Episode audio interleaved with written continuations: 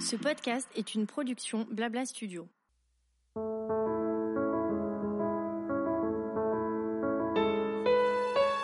En tant que femme, les premières fois sont nombreuses tout au long de notre vie. Ces expériences peuvent être des découvertes, mais certaines sont parfois plus éprouvantes que d'autres et marquent notre parcours d'une pierre blanche. Lorsque l'on doit faire face à ces nouveaux obstacles, nous ne sommes pas toujours suffisamment armés, écoutés, informés ou soutenus pour les affronter de façon sereine.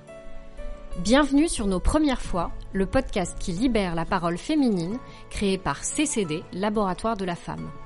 Je suis Didi et chaque semaine je reçois une invitée pour recueillir son témoignage et son expérience pour aider d'autres femmes qui, à leur tour, rencontreront la même première fois. Bonne écoute!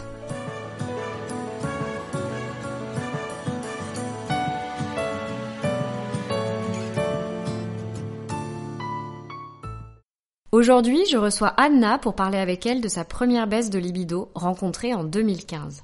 Confrontée une seconde fois à ce phénomène sept ans plus tard, elle nous raconte comment sa relation avec elle-même a évolué entre déculpabilisation et bienveillance. Bonjour Anna. Bonjour. Je suis super contente aujourd'hui de te recevoir pour parler d'un sujet qui reste encore trop tabou aujourd'hui et que je suis très heureuse d'aborder avec toi, qui est la baisse de libido. Alors Anna, est-ce que tu veux bien euh, nous dire quand est-ce que tu as rencontré ta première baisse de libido et comment ça s'est traduit? D'après mes souvenirs, la première fois que j'ai senti euh, une baisse de libido et que je me suis rendu compte en fait que, ok, ça a baissé, euh, c'était donc avec euh, un copain que j'ai eu en 2015. Euh, on a eu une relation entre un an et demi et deux ans. On était très complices, tout se passait très bien. On était, avant de se mettre en couple, on était très proches, on avait une amitié très très belle, mais en fait, voilà, on connaît vraiment la personne une fois quand tu vis avec elle. Voilà, c'est ça, qu'on en vit avec, qu'on en passe de plus en plus de temps ensemble. Et en fait, moi, j'ai senti que quelque chose qui avait changé quand je me suis sentie obligée, en fait, à avoir ce rapport avec lui. Hmm. Pour, euh, je sais pas, euh, certaines raisons. Des fois, on n'a pas, on n'a pas envie. Soit on est trop stressé, ou soit on a d'autres choses en tête. à l'époque, je faisais encore mes études, euh, je faisais un master, donc j'avais d'autres choses en tête des fois. Et en fait, le plus il trouvé bizarre et il était verbal par rapport à ça. Il me disait bon, c'est quand même étrange. Parce que, lui revenait à la charge un petit peu ou? Oui, c'est ça. Et des fois pas trop euh, sympa, disant euh, des fois on était euh, on, se préparait pour aller dormir et voilà, il avait envie. Et bah, il demandait même pas, il bah il ah, insistait. ouais, voilà, c'est ça, il il commençait à essayer voilà de, de, faire des petites caresses, des bisous, nanana et moi, je comprenais de suite ce qu'il voulait, sûr. Et, euh, voilà, et donc tu finissais par lui dire non, que tu t'avais pas envie. Bah, c'est ça. Euh, non, pas ce soir, j'ai pas envie. Et euh, bon, au début, il euh, acceptait juste l'information. Il disait bon, ok, d'accord. Bah, il se tournait vers l'autre côté, il dormait tranquille. Sauf que bah, tu fais ça une fois, tu fais ça deux fois, trois fois. Bon, la personne, elle commence un peu à être saoulée. Après, euh, bon, il a même des fois pété un plomb, disant mais c'est pas normal, ça fait longtemps. mais qu'est-ce qu'il y a Qu'est-ce qui se passe? En te disant que le problème venait de toi, j'imagine C'est ça. Ouais.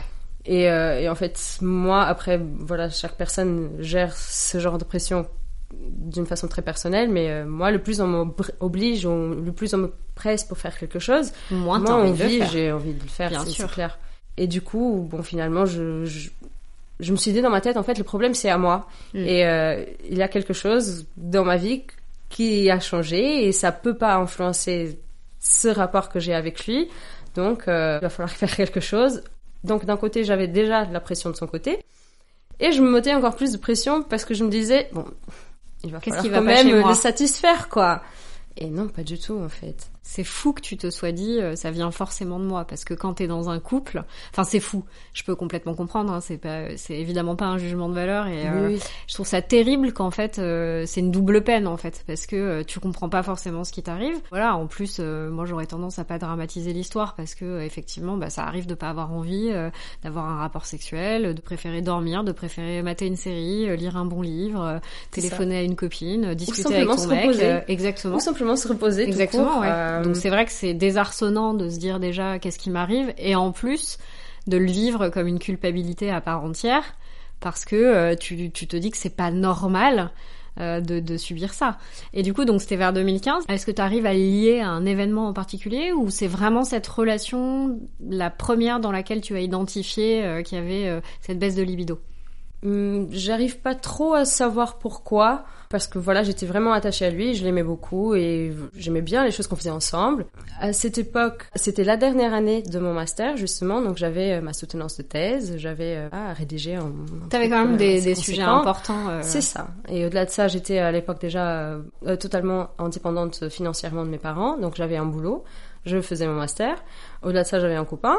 Donc, euh, T'avais une vie bien remplie. envie, quoi. Ce qu'on peut complètement comprendre. Au-delà du fait que tu t'es senti un peu coupable euh, et, et dans l'incompréhension, est-ce que ça t'a inquiété d'avoir moins de désir Un peu, mais après, moi, je suis quelqu'un que euh, établit vraiment bien ses priorités.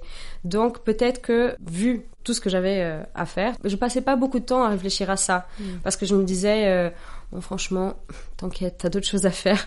Il faut, euh, voilà, il faut bosser, il faut euh, finir. euh, T'avais des priorités, études, quoi. euh, justement, voilà, je, je me suis pas inquiétée plus que ça.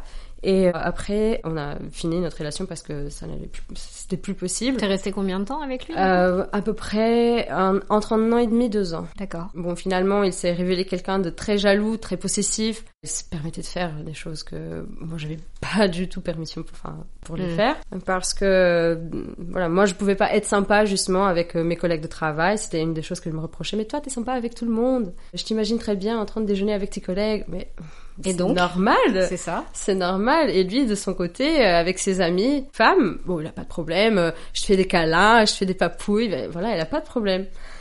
Bon, Ouais. il avait un problème en effet, et euh, donc c'est pour ça qu'au bout d'un moment, je me suis dit, bah, stop, je peux pas. Mais tu sais, c'est peut-être aussi ton corps qui inconsciemment a parlé euh, justement Ouais. par rapport à cette libido et qui s'est dit, euh, j'en sais rien, hein, mais ça pourrait être une, une explication. Mais ça peut l'être en Ouais, effet. ouais. Et euh, justement, je suis en train de discuter avec toi et je pense à un moment euh, précis. Donc, euh, il faisait ses études dans la même univer- université que moi. Et euh, bon, un jour, on, on va à l'université ensemble et il y a une pote à lui qui, qui vient, ah mais t'es là, non, et elle lui saute dessus, genre gros câlin. Je suis là, Hum, ok, comment est c'est possible Et après, je lui fais une réflexion par rapport à ça, justement. que Je me sentais pas à l'aise. Enfin, écoute. Bien sûr. Et lui, il m'a fait un cinéma, mais c'est ma, c'est mon ami, mais euh, tu, tu te fais des trucs dans la tête. hein. Et je pense que tout ça, au bout d'un moment, si dans notre tête on n'a pas encore euh, fait le déclic, je pense que notre corps il sait déjà. Mhm. Et du coup, on déconnecte. Et euh, bon, on laisse aller.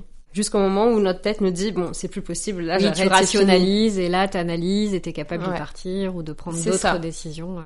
Et t'as eu, j'imagine, euh, d'autres euh, copains depuis. Oui. Euh, Est-ce que euh, tu as été confrontée une nouvelle fois à des baisses de libido? Oui, en effet. Donc, entre ce dernier copain de 2015 et mon dernier copain aussi, parce que voilà, on vient de se séparer aussi, euh, il y a eu cinq ans entre les deux mecs. Et tout allait bien, franchement. Je me sentais bien dans ma peau, je faisais des activités que j'aimais. Entre-temps, j'ai quitté le Portugal et je suis venue en France aussi.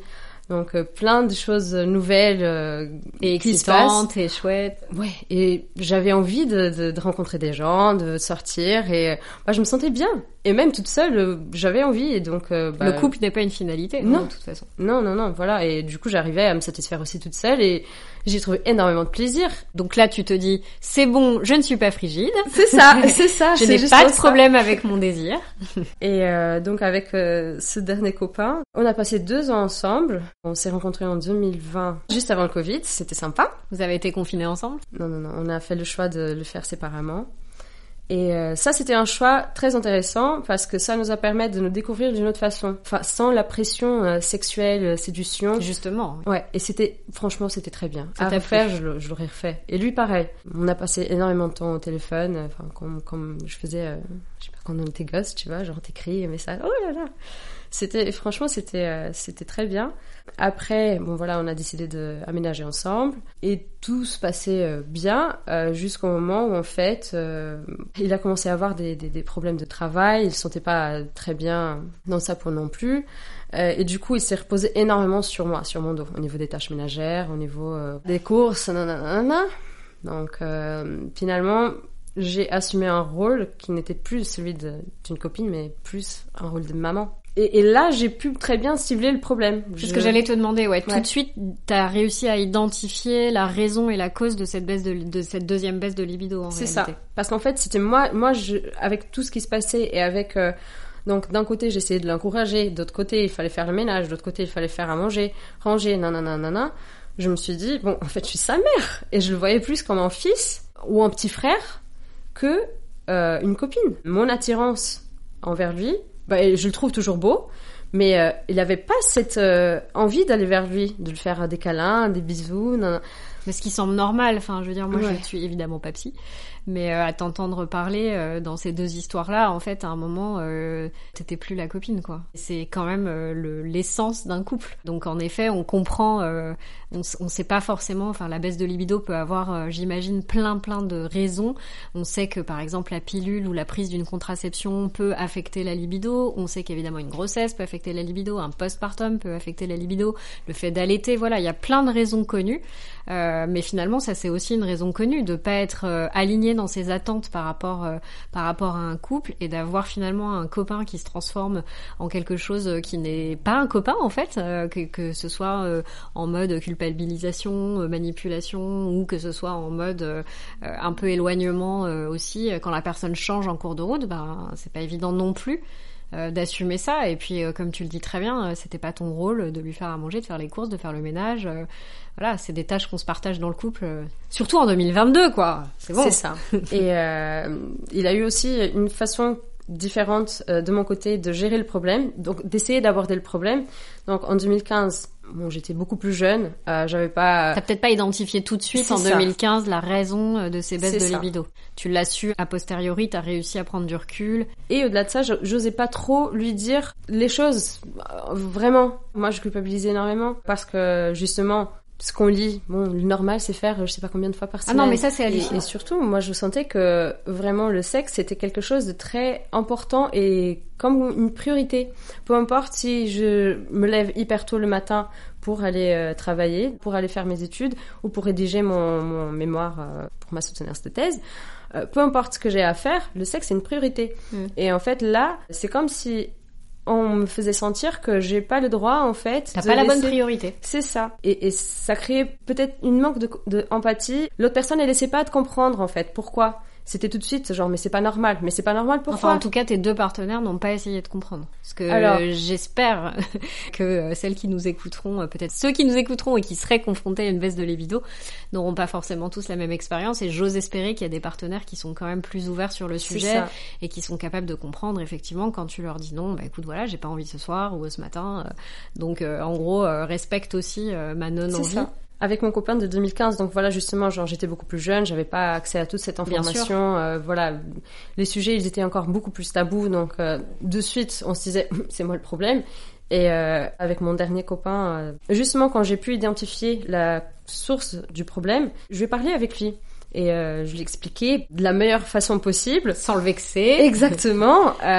et, et peut-être concentrant plus euh, le focus sur moi, disant que ok, moi cette situation ça me fait sentir comme ça, genre c'est pas ta faute. Mm. Voilà, je comprends que t'as tes problèmes, nanana, mais voilà, ça me fait sentir de cette façon. Je me sens plus comme ta grand-sœur, comme ta mère, et, et forcément ça, ça finit par euh, enlever l'attirance physique. Bien sûr, euh, et, voilà, même euh, en essayant d'aborder le sujet de la meilleure façon possible, euh, c'est quelque chose que je trouve c'est assez vexant pour un homme, enfin pour pour mes copains en tout cas, bah, surtout avec lui. Le dernier parce que j'ai eu donc une discussion assez franche avec lui, c'est que c'est quand même vexant. Lui, t'as dit que ça le vexait? Un peu, ouais. D'accord. Que, bon, il comprenait pas pourquoi, parce que c'était pas du tout ça, c'était pas du tout comme ça qu'il m'imaginait. Pour lui, c'était pas lié. C'est ça. Il n'arrivait pas à voir le, le, fait que toi tu lui dises que t'étais pas sa mère et que c'était pas à toi de, de, de, voilà que tu voulais bien l'aider euh, ponctuellement mais que tu voulais pas changer de rôle et passer euh, de amante entre guillemets à, mère. Euh, donc il il n'arrivait pas à entendre ça. Ouais, voilà. Au début, non. Maintenant il comprend. Bon, après, mais c'est trop tard. Voilà, c'est ça. Après, quand on n'a plus rien à perdre, ben, on, on, dit les choses beaucoup plus facilement, on s'ouvre beaucoup plus et et, l'autre personne, elle est aussi plus euh, réceptive parce que même si on va pas euh, se remettre ensemble, on peut toujours apprendre et euh, éviter de faire les mêmes erreurs. C'est bien si s'il a été réceptif à ce que tu as pu lui dire. Je pense que on peut lui souhaiter d'anticiper mieux s'il a un jour une prochaine relation et de respecter un peu plus sa partenaire et d'être plus à l'écoute aussi des envies de sa partenaire. Et t'en discutais avec d'autres personnes, ta maman ou des amis proches? Euh, avec des amis, euh, oui, mais pas de suite. Pas de suite. Avec ma mère, non. c'est, j'arrive pas à avoir ce genre de discussion avec elle parce que voilà, on est deux personnes assez différentes. Elle est euh, très religieuse, donc elle voit les relations, le couple, le sexe d'une façon très ancrée dans, dans la religion et euh, bon, c'est, on n'a pas les mêmes visions donc. Ça sert à rien d'aborder le sujet. C'est ça. Et avec les amis, justement, j'en ai parlé, mais un peu de temps après. Ouais. Voilà, ça, je me sentais pas aller. Après, voilà, moi, je suis quelqu'un assez privé de, de mes choses. Oui, et puis en plus, c'est vraiment un sujet très intime. Donc, en réalité, quand tu arrives à dépasser la culpabilité, l'incompréhension, ce qui est déjà un sacré travail à faire sur soi, mhm. Euh, sachant euh, tout ce que la société fait peser euh, comme injonction sur nous et sur notre sexualité. Voilà, c'est pas facile de s'ouvrir, de faire cette espèce d'aveu de faiblesse, même si ça en est pas un. Au contraire, moi, je pense qu'arriver à dire les choses et pouvoir s'ouvrir à l'autre, ça permet de briser des tabous, ça permet de se rassurer, ça permet aussi de comprendre que ce n'est pas un problème, dans la mesure où tu arrives à identifier les causes, dans la mesure où toi, globalement, tu y trouves ton compte. Donc, je trouve que c'est pas évident de s'ouvrir euh, même à des amis intimes. sur le sujet parce que euh, bah voilà encore une fois elles n'ont peut-être pas la même version des choses et puis il y a quand même toujours euh, cette espèce d'aveu de faiblesse qui devrait mm. pas en être un mais qui doit pas aider à, se livrer. Et elles ont réagi comment les, les amis à qui tu en as parlé? Alors la première copine avec qui j'ai parlé de ça en fait c'était elle qui m'a posé la question. Depuis combien de temps vous cochez pas ensemble? Et là, ok, bon, il va falloir le dire. Et donc je lui ai dit, bon, ça fait un peu de temps quand même, des longs mois. Et, euh, et après, elle m'a dit, mais pourquoi? Mais qu'est-ce qui se passe? Mais tu sais, enfin, que tu t'obliges à faire un truc, ça, c'est pas normal. Donc, d'un côté, elle m'a rassurée, donc euh, c'était bien de, de, parler avec elle, et c'est vrai ça que... Ça t'a fait du bien Oui, complètement, parce que, voilà, elle m'a tout de suite compris, mais c'est logique, mais c'est logique. Moi, j'ai un petit frère, je suis pas attirée vers lui, mais ouais, voilà. Mais oui, ça, ça m'a fait beaucoup de bien.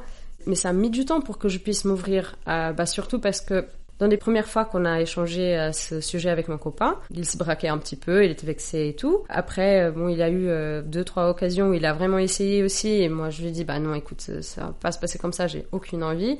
Et là, vraiment, il, est, vénère, mais, mais tu sais, genre, euh, il n'a pas dit qu'il parlait de moi ou de notre situation spécifique avec ses potes, mais voilà, d'une façon générale qu'il parlait du sujet avec, avec ses amis et qu'il disait ah ouais mais tu sais genre euh, chez moi c'est au moins je sais pas deux fois trois fois par semaine nanana. ah bah lui aussi il lit les magazines féminins alors. Ben voilà. Mais du coup voilà et tout ça ça ça finit ça finissait par créer encore plus de pression. Mais là et, et, et c'est ça la différence entre la situation de 2015 là ça m'a fait juste comprendre en fait non. Si tu penses comme ça non mais c'est en gros non. C'est pas toi le problème c'est le partenaire je me sens pas coupable, pas du tout. Moi, j'ai le droit de ne pas avoir envie. Et tu penses que c'est encore un sujet tabou aujourd'hui? Pour moi, ça l'était un peu. Même si j'aime pas dire que c'était tabou parce que finalement, quand ma copine m'a posé la question de ma propre volonté, ma propre initiative, j'arrivais pas à aller vers mes copines et parler de ça. Mais quand on m'a posé la question, là, je me suis dit, bon, ok, je me livre. Oui. T'as pas eu de réticence euh, ni de frein à te livrer et ça t'a fait du bien, ça t'a soulagé à l'arrivée. T'as l'air euh, quand même globalement à l'aise avec le sujet.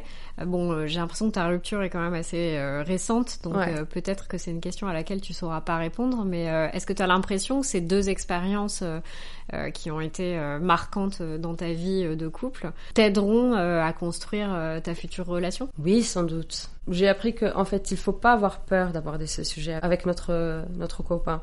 Et dès qu'on arrive à avoir une conscience de c'est quoi le problème, n'hésitez pas surtout à, parler parce que le plus vite on comprend comment l'autre personne elle réagit face à ces problèmes, le plus vite on va comprendre aussi si c'est la bonne personne pour nous ou pas. Et des fois, le plus on laisse traîner des discussions, ça va faire un effet boule de neige. Et finalement, quand tu vas aborder un sujet, ça va euh, retomber sur d'autres sujets et ça, ça va être euh, vraiment une catastrophe.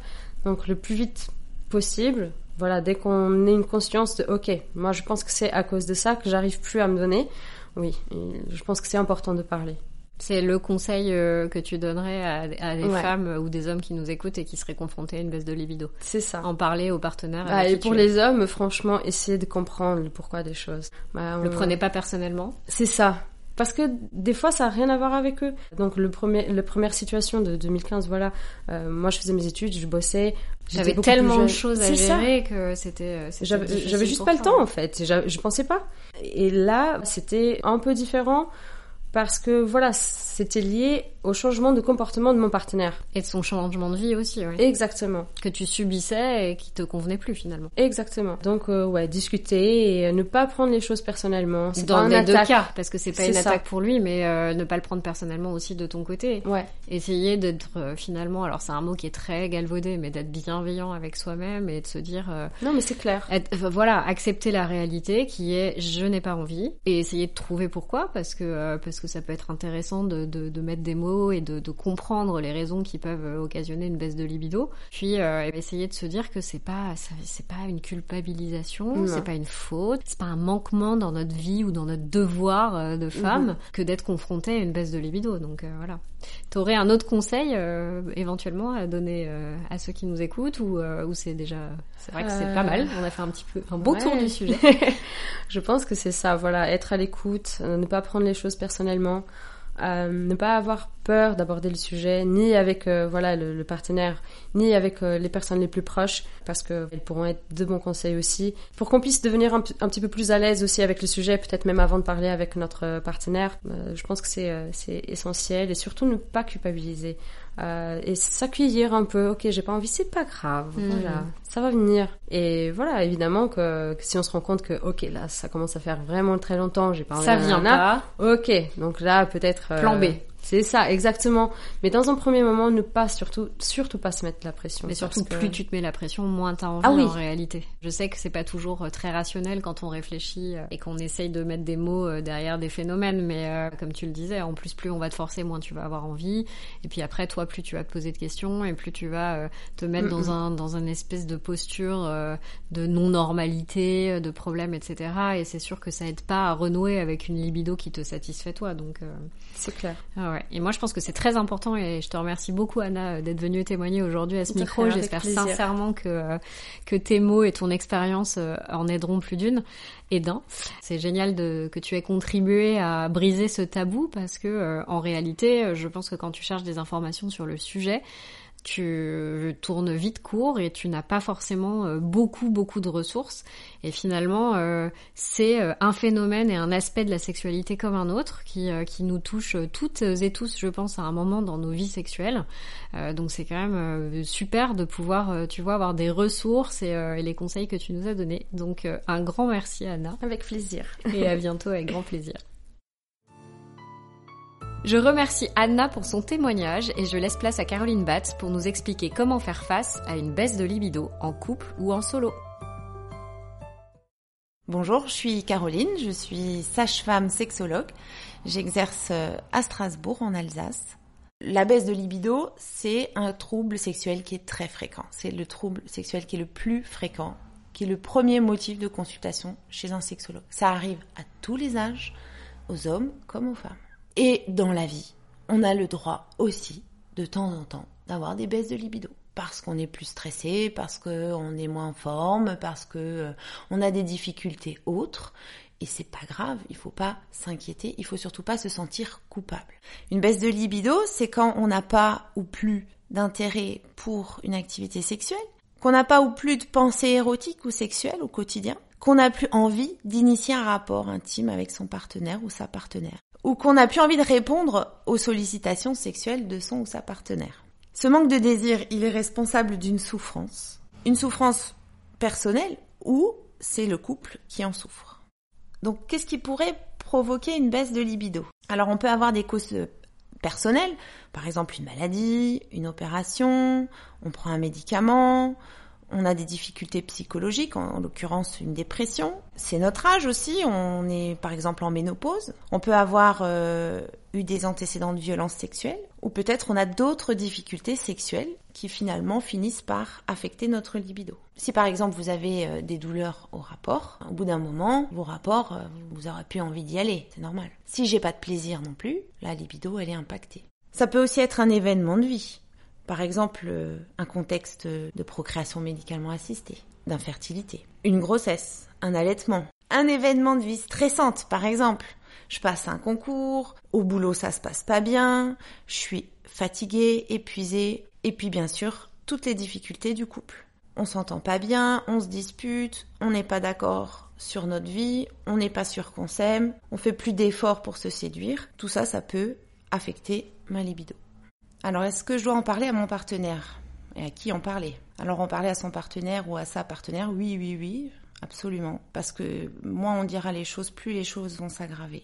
Alors pourquoi? Parce qu'en fait, et ça, on l'entend bien dans le témoignage de Anna, c'est-à-dire c'est quoi le cercle vicieux du manque de désir? D'un côté, on a un partenaire qui se sent coupable, coupable de pas être normal, coupable de pas avoir de désir, de dysfonctionner, de mettre en danger son couple, de faire souffrir son partenaire. Et d'un autre côté, on a un partenaire qui va se sentir frustré, qui va se sentir rejeté, humilié, mal aimé. Et du coup, on va avoir des conduites d'évitement, c'est-à-dire ben, le partenaire qui n'a pas de désir, il va éviter tout rapprochement susceptible peut-être d'amener un rapport sexuel. Et l'autre, il va se dire ben elle vient même plus vers moi pour euh, me faire des câlins, elle m'aime plus. Et donc il va se mettre en place une espèce de pression sur ce désir sexuel qui ne vient pas et cette pression va empêcher ce désir d'arriver. Donc qu'est-ce qui est important de dire à son partenaire? Il est important de dire que le désir amoureux et le désir sexuel, c'est pas la même chose.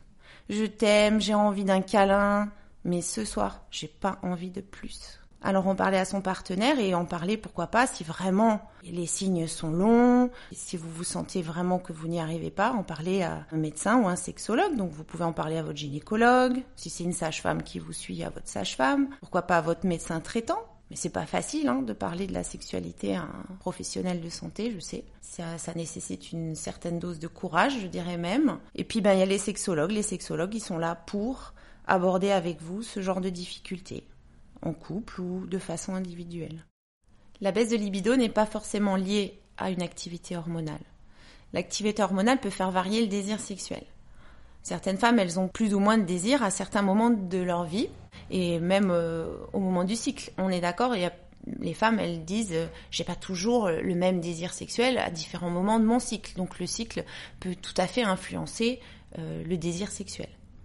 La ménopause, c'est un moment où nos hormones changent. Communément, les femmes me disent euh, j'ai plus de désir, mais il y en a aussi qui en ont beaucoup plus parce que justement elles se sont libérées du risque de grossesse et qu'elles ont investi leur sexualité différemment. Pareil avec la prise de contraceptifs on a communément admis que la pilule était nocive pour la libido et souvent c'est la première chose qu'on arrête euh, en se disant j'ai une baisse de libido, ben je vais arrêter ma pilule. C'est pas forcément vrai. Souvent euh, les femmes me disent ben en fait ça n'a rien changé. Et il y en a d'autres au contraire, c'est parce qu'elles n'ont pas de contraceptif qu'elles ont une baisse de libido parce qu'elles se disent ben mince si le préservatif il craque, je vais tomber enceinte et donc du coup ça les bloque dans leur désir et finalement la prise d'un contraceptif ça va nettement augmenter leur désir euh, sexuel. Je voudrais revenir sur la notion de consentement dans le témoignage de Anna, parce que ça c'est très important. Dans un couple, c'est pas parce qu'on est un couple, c'est pas parce qu'on vit ensemble, c'est pas parce qu'on est marié que l'activité sexuelle, elle est obligatoire. Ça nécessite toujours un consentement. C'est-à-dire que on ne doit pas forcer son ou sa partenaire à avoir des rapports sexuels si euh, il n'en a pas envie. Et ça c'est quelque chose de très important beaucoup de personnes qui s'obligent à avoir des rapports sexuels parce que sinon, qu'est-ce qu'elles risquent? Ben, il va me quitter, il va me mettre la pression, il va être frustré, il va être fâché. Non, non, non, il faut vraiment écouter son désir et en aucun cas on ne doit se forcer à avoir un rapport sexuel, même avec son partenaire ça tombe, heureusement, sous le coup de la loi, puisque finalement, c'est ce qu'on appelle la violence conjugale, quand on a des rapports non consentis entre partenaires d'un couple, c'est même une circonstance aggravante, et donc c'est un crime. Donc, c'est une bonne question à se poser, parce que souvent, mes patientes, elles se disent, mais euh, comment je sais en fait? Parce que si j'ai pas envie, est-ce que je dois me forcer alors à avoir envie? Je leur dis, ben non, on doit jamais se forcer à avoir un rapport sexuel. Et la bonne question à se poser, c'est, est-ce que j'ai envie d'avoir envie Est-ce que j'ai envie d'avoir envie d'une relation avec ce partenaire parce que je l'aime, parce que j'ai envie de construire avec lui sur la durée, parce qu'il me plaît, parce que c'est le père de mes enfants, que je l'aime, j'aimerais bien avoir du désir pour lui. Dans ce cas-là, on se force pas, on se motive. Et c'est toute la différence. Donc on a le droit de se motiver, mais pas de se forcer. Et c'est vrai que plus mon partenaire va mettre la pression sur le rapport sexuel, ben plus comme elles disent très bien, mon corps va se fermer. Mon corps, il veut plus. Il n'a pas envie, il n'a pas envie de se forcer. Donc, ma libido, elle va chuter et le couple, certainement, va devoir se séparer. Quelles pourraient être les solutions? Voilà, je suis en couple, ça se passe bien, je suis amoureuse de mon partenaire, je sens que j'ai moins de désir sexuel pour lui.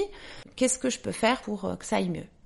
La première chose, c'est prendre soin de soi. C'est déjà essayer d'avoir du temps pour soi du temps pour euh, se reposer, du temps pour se sentir séduisante, du temps pour se sentir bien.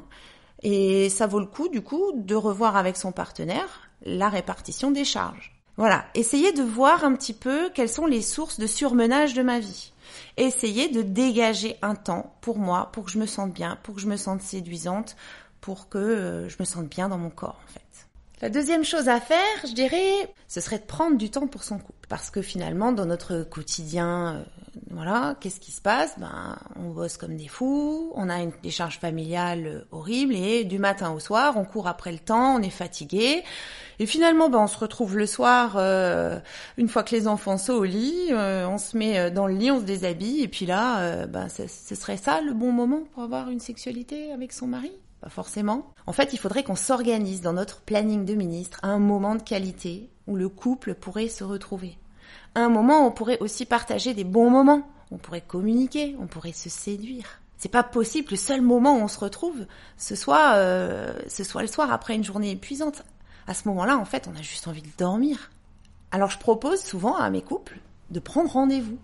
C'est-à-dire de programmer dans leur agenda un moment pour leur couple, un moment de qualité, un moment où ils vont se retrouver, un moment où ils vont passer des bons souvenirs, avoir des bons moments ensemble. Et ça ne veut pas forcément dire un moment où on va programmer un rapport sexuel, mais ça pourrait être un moment où on va faire en sorte que ce soit le bon moment pour un rapport sexuel de qualité. En réalité, on programme bien ses vacances, on programme bien euh, une sortie au resto et on se réjouit même quand on se programme une petite sortie.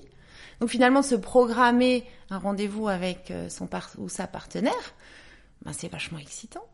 Hein on peut y penser le matin, on peut s'habiller autrement, on peut euh, rentrer un peu plus tôt du travail, on peut faire une petite surprise, on peut euh, avoir des petites attentions pendant la journée, un petit message, je pense à toi vivement ce soir. Faire monter comme ça le désir et puis le soir, ben, il sera au rendez-vous. J'aime bien aussi demander euh, à mes patientes de réfléchir à comment naît le désir. Qu'est-ce qui fait naître mon désir sexuel et qu'est-ce que c'est que mon désir sexuel? Parce que les hommes et les femmes, on a deux fonctionnements qui sont très différents et souvent, nous les femmes, on souffre de ne pas correspondre à ce on croit qu'il devrait être. C'est-à-dire, j'ai pas de pulsion sexuelle. Mon désir, il n'est pas comme ça. Je me réveille pas un matin, je vois pas un bout de fesse ou un bout de sein et je me dis waouh, j'ai envie d'avoir un rapport sexuel. Ça se passe pas comme ça chez moi. Moi, j'aimerais bien avoir des besoins sexuels. Peut-être que les hommes ont un peu plus comme ça des besoins, mais nous les femmes, on ressent pas ça. Pourquoi? Parce qu'en fait, le désir sexuel féminin, il est répondant. Ça veut dire, souvent je compare un peu aux hommes. Alors je vais être un peu hétéronormé, je vais être un peu Mars et Vénus, je m'excuse d'avance. Mais bon, un homme, il voit un bout de sein, il voit un bout de fesse de sa partenaire et hop, paf, bim boum, érection, désir. Pour lui, c'est une et même chose. Je suis excitée, j'ai du désir sexuel. En fait, c'est comme un four. Alors un four qui atteindrait 180 degrés, bim, la petite lumière s'allume. La petite lumière qui s'allume, c'est le désir. Chez l'homme, ça va être un préchauffage instantané en un quart de seconde, je suis excitée, j'ai du désir. Et eh bien chez la femme, ça se passe pas du tout comme ça. C'est-à-dire que la femme, elle a une phase de préchauffage qu'on appelle l'excitation. Donc l'érection chez l'homme, mais chez la femme, ça s'appelle la lubrification, l'engorgement du clitoris, toute cette phase d'excitation qui va monter, monter. Attention, préchauffage euh, lent chez la femme, hein. on va dire on est sur une moyenne de 20 minutes.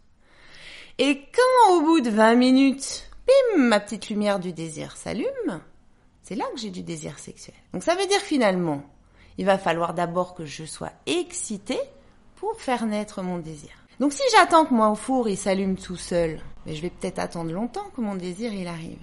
Et c'est ce qu'on appelle le désir répondant. Ça veut dire qu'une femme, elle a besoin qu'on ait des attentions, elle a besoin qu'on la séduise, elle a besoin qu'on touche peut-être d'autres parties de son corps avant pour faire monter son excitation, pour que tout d'un coup elle se dise ah oui, bah oui, maintenant là, j'ai envie que ça continue, puis j'ai envie que ça aille un peu plus loin. C'est cette euh, fameuse question des préliminaires. Alors quand je demande à mes couples, ça va, vous faites des préliminaires? Ah, Oui, oui, oui, oui, je fais plein de préliminaires. Alors, fellation, cunilingus. Mais ça, c'est déjà pas un rapport sexuel en fait? Pourquoi on appelle ça un préliminaire? Les préliminaires, c'est pas ça. Les préliminaires, c'est la séduction, c'est les petites attentions, c'est le toucher sensuel, c'est c'est plein d'autres choses en fait. Et c'est si on a des préliminaires de qualité qu'on va pouvoir arriver au rapport sexuel. Donc le désir va naître. Si vous regardez euh, n'importe quel film à la télé ou n'importe quel film porno, on s'attaque tout de suite aux parties génitales. Donc c'est euh, coucou chérie, euh, ce soir tu rentres du travail, t'es même pas douché, t'es même allez plop plop et vas-y les seins les en bas. J'ai pas de désir, bah oui, ils sont où les préliminaires? Il y en a pas eu. Donc une autre solution pour booster sa libido, c'est sortir des rapports sexuels routiniers. Toujours le soir, dans le lit, après une journée épuisante, dans la même position, quand les enfants sont couchés, c'est sûr que la routine, euh, c'est le meilleur moyen pour euh, faire baisser ma libido. J'aime bien la glace au chocolat, mais si je mange la glace au chocolat pendant 20 ans, au bout d'un moment, ben, j'aimerais bien goûter un peu à un autre parfum. Donc c'est d'essayer de diversifier ses pratiques, essayer d'oser de nouvelles choses et de toujours renouveler, d'orienter peut-être aussi peut-être sa sexualité un peu plus vers le plaisir, un peu moins vers la performance Hein, on veut souvent faire plaisir à l'autre, on veut souvent que le partenaire euh, soit satisfait, on veut être une bonne partenaire sexuelle, mais on a peut-être oublié d'écouter son propre désir. Qu'est-ce que j'aimerais bien? Qu'est-ce qui me ferait plaisir? Et comment le communiquer à mon partenaire? Réinventer sa, sexualité à deux. Ne faire que ça tout, tout au long de son couple si on veut qu'il dure. C'est là où la communication, elle est hyper importante dans le couple en fait mais pas que la communication euh, sur les mésententes. Ça, ça doit pas se jouer sous la couette. La communication sur ses besoins sexuels. La communication sur ce qui nous plaît et ce qu'on aimerait faire. C'est déjà compliqué de parler de sexualité avec son partenaire, on n'y arrive pas, pourtant c'est la meilleure personne avec qui on pourrait en parler. Pourquoi on n'ose pas dire à son partenaire, euh, on critique souvent ah tu vas trop vite, t'es trop trop comme ci, pas assez comme ça. Pourquoi on lui dit pas j'adorerais que tu me fasses ça, j'adore ça. Pourquoi après un rapport on se prendrait pas dans les bras et qu'on se dirait pas ben voilà ce coup-ci c'était vraiment super parce que là ce que t'as fait là c'était super, ça m'a vraiment plu. Et, comme ça, on, pourrait se, dire ce qu'on aime, se dire ce qu'on préfère. Ça paraît indispensable, non? La sexualité, c'est un jeu d'adulte. C'est pas un jeu de pouvoir, c'est pas un jeu où l'un a raison, où l'un est le chef, où l'un est dominé, l'un est dominant. C'est pas non plus le jeu où doit se jouer la guerre du sexe parce que tu m'aides pas la journée, et ben le soir euh, au lit niette, t'auras rien. C'est un jeu où on devrait rigoler. C'est un jeu où en fait la seule chose à gagner, c'est le bonheur d'être ensemble et de partager des bons moments. Merci de m'avoir écouté. J'espère que ces conseils vous auront euh, guidé et que vous aurez trouvé des solutions. À bientôt. Merci d'avoir écouté cet épisode proposé par CCD Laboratoire de la Femme. J'espère qu'il vous aura plu et je vous donne rendez-vous la semaine prochaine pour continuer d'échanger sur nos premières fois en tant que femme au sujet de la ménopause avec Sophie Kuhn du compte Instagram ménopause.story.